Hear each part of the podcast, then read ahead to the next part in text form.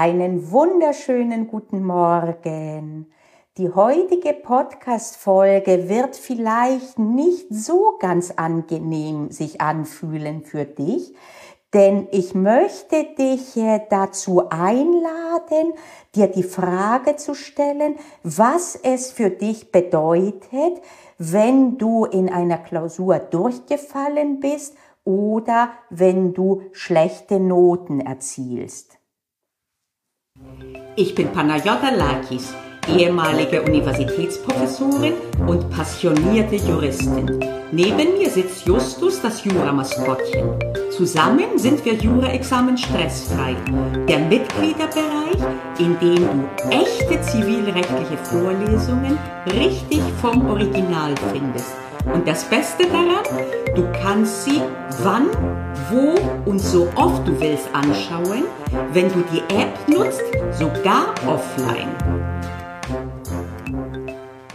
Diese Frage löst bei den meisten von uns eine regelrechte Kaskade von negativ geladenen Begriffen. Uns kommt in den Sinn Niederlage, Versagen, nicht genug sein und wenn wir Pech haben, sogar noch viel gehässigere Labels, die wir uns selbst, die wir uns selbst sagen oder geben. Nicht nur es war eine Niederlage, sondern ich bin eine Versagerin, ich hab's nicht drauf, ich bin nicht klug genug, ich bin nicht in der Lage und so weiter und so fort. Und das ist ein Thema, das ist derart groß, da will ich auch nicht den Anschein machen, es hier abschließend ansprechen zu wollen. Ich möchte dir nur ein paar Denkanstöße geben. Und insbesondere möchte ich deinen Blick dazu schärfen, dass nicht die nicht bestandene Klausur als solche das Problem ist, sondern was man ihr für eine Bedeutung gibt. Und insbesondere wird es dann problematisch, wenn diese Bedeutung eine ist, die mit dem eigenen Ich zu tun hat, dass man sich quasi selbst in eine Schublade legt. Und das Wichtigste schon mal vorab, wenn du ähnlich vorgehst, dann machst du wiederum nichts falsch in dem Sinne, als dass du selbst irgendwie defekt wärst oder irgendwas, sondern Glückwunsch, du bist ein menschliches Wesen mit einem funktionierenden Gehirn, das leider Gottes aus evolutionären Gründen oder was auch immer, da gibt es viele Deutungen, die meisten von uns in eine Richtung steuern, die für unsere heutigen Lebensverhältnisse nicht zielführend ist. Aber es ist völlig normal. Das ist schon mal wichtig, denn wir werden jetzt ganz sicherlich nicht darüber reden, wie man negative Gefühle ähm, äh, transformieren könnte und das zum Anlass nehmen, noch mehr negative Gefühle zu erzeugen. Das wäre ja wirklich überhaupt nicht zielführend und nicht in meinem Sinne. Okay. Also, das ist aber wichtig, wie gesagt, also aller, zum allerersten, es ist normal, so gut wie alle tun es, aber es gibt auch andere Möglichkeiten. Das ist die gute Nachricht und die kann man durchaus trainieren und man der, der Verdienst sozusagen dieser Podcast-Folge soll sein, einfach nur die Erkenntnis, dass die Bedeutung, die du einer vermeintlichen Niederlage gibst, also dass es eine Niederlage ist, dass diese Bedeutung wichtig und prägend ist. Und wenn die dich in eine Richtung führt, die für dich nicht gut ist, heißt es, dass du überlegen kannst, wie du diese Deutung ändern könntest. Das war jetzt reichlich abstrakt. Lass es mich mal etwas äh, äh, zielführender, praktischer äh, darstellen. Was wäre, wenn ich dir sagen würde, dass du auf jeden Fall zehnmal durchfallen musst im Studium, damit du später im Examen zum Beispiel nicht durchfällst? Dann würdest du dich über jedes Durchfallen sogar freuen. Wenn du wüsstest, zehnmal muss ich durchfallen und dann kriege ich auf jeden Fall einen Preis quasi. Ich gewinne etwas dadurch. Dann würdest du sagen, her damit. Ich will so schnell wie möglich durchfallen. Das bedeutet, dass das Durchfallen als solches wertungsfrei ist. Manchmal in diesem Beispiel kann das Durchfallen sogar positiv sein, weil es dich in die Nähe eines Zieles bringt, das du haben willst. Und jetzt wirst du vielleicht denken, na ja, äh, alles schön und gut. Allerdings ist es nicht so, dass wenn ich zehnmal durchfalle, dass ich dann garantiert habe, dass ich eben äh, im Examen nicht durchfalle. Äh, und äh, das bedeutet, dein Beispiel war Quatsch. Ja und nein. So automatisch, wie ich es gesagt habe, ist es nicht. Aber gutes Durchfallen bringt dich trotzdem immer näher einem Ziel, später erfolgreich zu sein. Was ist gutes Durchfallen? Durchfallen ist ein, ist dann gut, wenn du es als Anlass nimmst, zu wachsen. Wenn du nicht nur es als unabänderliches Fakt ansiehst und daraus eine Prognose für die Zukunft erstellst. Schlechtes Durchfallen wäre, oh, ich bin durchgefallen, das heißt, meine Chancen noch einmal durchzufallen in der nächsten Klausur, Klausur werden größer sein. Nein, das ist schlechtes Durchfallen. Gutes Durchfallen ist, ich bin durchgefallen und ich schaue mir jetzt an, warum und wenn ich das erkannt habe, sind meine möglich, sind, ist die Wahrscheinlichkeit, noch einmal durchzufallen, geringer. Nicht zwingend ausgeschaltet, aber geringer. Und das ist ein riesengroßer Unterschied. Und ja, so eine Vorgehensweise ist nicht einfach. Insbesondere dann nicht, wenn das Durchfallen kein Ausreißer ist, kein Einzelelement ähm, in einem Element sonst von Erfolgen, dann kannst du das natürlich sagen. Was ist, wenn du ein nach dem anderen Mal durchgefallen bist in der Vergangenheit? Das kann man ja nun nicht mehr ändern, so dass du immer verzagter wirst. Da wird es immer schwieriger, das gebe ich selbstverständlich zu, denn sonst würde ich den Druck erhöhen einfach bei euch, indem ich sagen würde, indirekt, tja, wenn du das nicht positiv, wenn du sozusagen immer nur schlecht durchfällst und nicht gut, dann bist du wiederum durchgefallen in diesem, wie gehe ich um mit Niederlagen. Und das ist auch nicht im Sinne des Erfinders. Es ist schwierig, es kann manchmal so schwierig sein, dass man sogar eine Untersuch Unterstützung von außerhalb gut gebrauchen könnte. Die gute Nachricht ist, sehr viele Universitäten bieten sowas auch an in der Studienberatung. In einigen Fakultäten habe ich schon gesehen, dass es Kooperationen gibt mit Krankenkassen, beziehungsweise umgekehrt Krankenkassen haben Programme für ihre Mitglieder teilweise, wo man über Blockaden und solche Dinge auch äh, sprechen kann und oder an Kursen teilnehmen kann und so weiter und so fort. Das heißt, es gibt durchaus heute anders als früher immer mehr unterstützende ähm, äh, Möglichkeiten.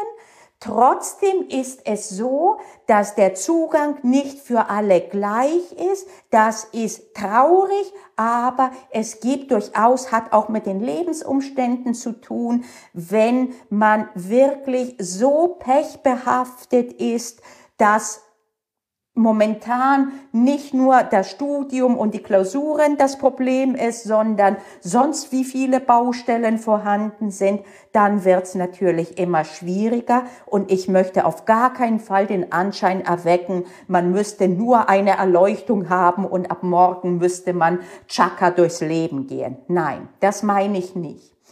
Trotzdem ist es, glaube ich, für alle eine gute Nachricht zu erkennen, dass man nicht machtlos ist und dass man, wenn man es irgendwie hinkriegt, immer wieder mal das Mindset, wie man so schön sagt, zu ändern von einem sogenannten Fixed Mindset, so bin ich halt und so ist es und so wird es weiter auch sein, zu einem sogenannten Growth Mindset nach dem Motto, ich entwickle mich und ich wachse und manchmal sind das kleine Schritte, aber sie sind möglich und dann gucke ich, ob ich irgendwas ein bisschen verändern kann. Das ist eine gute Nachricht und das ist der erste Schritt. Wie dann genau der Weg sich abzeichnen wird, äh, das äh, ist in diesen komplexen Dingen eh nicht vorhersehbar. Wer was anderes behauptet, und das behaupten viele nach dem Motto, tu diese fünf Dinge oder tu diese eine Sache und dein Leben wird sich ganz verändern. Das mag stimmen, aber eben nur unter gewissen Laborbedingungen oder beziehungsweise dann frage ich ihn manchmal, ja, und wie soll ich das denn jetzt wirklich, diese ganz einfache Sache tun? Weil sie mag zwar einfach sein im Sinne von nicht kompliziert, aber nicht einfach im Sinne von sehr, sehr, sehr schwierig zu befolgen. Und äh, trotzdem, wie gesagt, ist das keine, ähm, äh, kein Grund zu verzagen, sondern es ist bereits der erste und wichtigste Schritt getan, wenn du insofern diese Podcast-Folge äh, so verstehst, dass du sagst, hm, ich glaube, dass ich entweder ich bin überzeugt oder lass mich doch nicht drüber nachdenken, ob wirklich die Klausur, dass sie nicht bestanden wurde, als solche nicht ein Problem sein muss, eventuell könnte, sondern zum Problem und negativ wird es nur, wenn ich negativ drüber nachdenke und das auch noch in die Zukunft projiziere, dass es so bleiben muss. Und äh, wie gesagt, das sind Dinge, die ändern sich nicht von heute auf morgen, aber immer wieder, wenn man ein bisschen in diese Richtung sich angewöhnt äh, zu denken und zu agieren, wird das schon in eine gute Richtung gehen. Und äh, das wünsche ich euch sehr. Und ich kann euch sagen, dass ich Beispiele habe, zwei ganz konkreten aus meiner Zeit als aktive Universitätsprofessorin. Einmal hatten wir in der mündlichen Prüfung einen Kandidaten, der war im Freischuss durchgefallen, der war im ersten scharfen Versuch durchgefallen und jetzt war seine letzte Möglichkeit. Und der ist rausgegangen. Ich hatte ihn in der mündlichen Prüfung im Staatsexamen mit einem vollbefriedigend und ich bin mir sicher, dass er mittlerweile promoviert wurde. Ich habe ihn aus den Augen verloren, aber ich weiß danach, dass er auf jeden Fall angefangen hatte mit einer Promotion. Und ich hatte damals ihn nach der mündlichen Prüfung angesprochen und ich habe äh, ihm gratuliert natürlich und ich hatte ihn gefragt, ja, wie es denn für ihn so gewesen sei. Äh, zweimal sei es ja nicht gut gegangen und wo, was ihm geholfen hätte, diesen Durchbruch zu geben. Du merkst auch da meinen Fokus. Ich habe ihn weniger gefragt, warum er durchgefallen war, als wie er es geschafft hat, beim dritten Mal äh, reinzugehen. Und er hat mir bestätigt, dass es hauptsächlich nicht das reine juristische, ich habe jetzt das gelernt und jetzt ging's, sondern dass es hauptsächlich seine Einstellung war und wie er rangegangen ist, auch an das Lernen. Das ist das eine Beispiel. Es geht also, und das war ein Turnaround ohnegleichen. Und das zweite Beispiel ist von einer Studentin, die zu mir kam, weil ich damals Simulationen mündlicher Prüfungen angeboten hatte. Äh, und da hatte sie teilgenommen und da kam sie zu mir in die Sprechstunde und hat gesagt, äh, sie wolle mich äh, mal, ob sie mich was fragen dürfte und hat sich an mich gewandt, weil sie gesagt hat, sie hat im Zivilrecht eine absolute Blockade und hat das Gefühl, dass sie nicht ähm, ihr Wissen so aufs Papier bringen kann, dass die entsprechende Not herauskam und dass das sehr frustrierend sei für sie.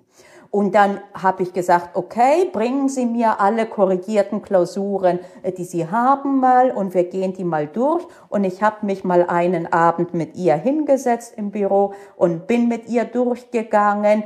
Richtig eigentlich mehr handwerkliches, wo die Probleme denn aus meiner Sicht sein würden. Und dann habe ich äh, gesagt, ja, viel Erfolg jetzt beim nächsten Mal und es wäre schön, wenn sie mir Feedback geben würde. Und dann schrieb sie mir später, und das hat mir wirklich die Tränen in die Augen gebracht, sie schrieb, äh, dass sie berichten wollte, wie es denn jetzt gelaufen sei, äh, und äh, sie hätte sich verbessert um, ich glaube, sogar zwei ganze, zwei ganze Punkte nicht nur zwei Punkte, sondern äh, zwei Notensprünge. Äh, Moment, das überprüfe ich gleich, weil da sollte ich nichts Falsches sagen. Moment. So, ich habe es jetzt gefunden. Es war eine Notenstufe. Ich lese es jetzt mal wirklich verbatim vor, was sie mir geschrieben hatte. Sehr geehrte Frau Lakis, Vielleicht erinnern Sie sich an mich. Ich habe mich im Rahmen meiner Vorbereitung zur Notenverbesserung im Examenstermin 2009-2 vertrauensvoll an Sie gewandt, insbesondere wegen meiner Blockade im Zivilrecht. Sie baten mich, Sie über den Ausgang zu informieren. Ich darf Ihnen freudig mitteilen, dass ich die drei Zivilrechtsklausuren mit sieben, zwölf und acht Notenpunkten bestanden habe und mich im Endergebnis um eine ganze Notenstufe verbessern konnte. Ich möchte mich nochmals herzlich für Ihre mentale Hilfe bedanken und konnte es dank Ihnen mir selbst beweisen, dass ich durchaus fähig bin, eine Zivilrechtsklausur ab, eine gute Zivilrechtsklausur abzugeben.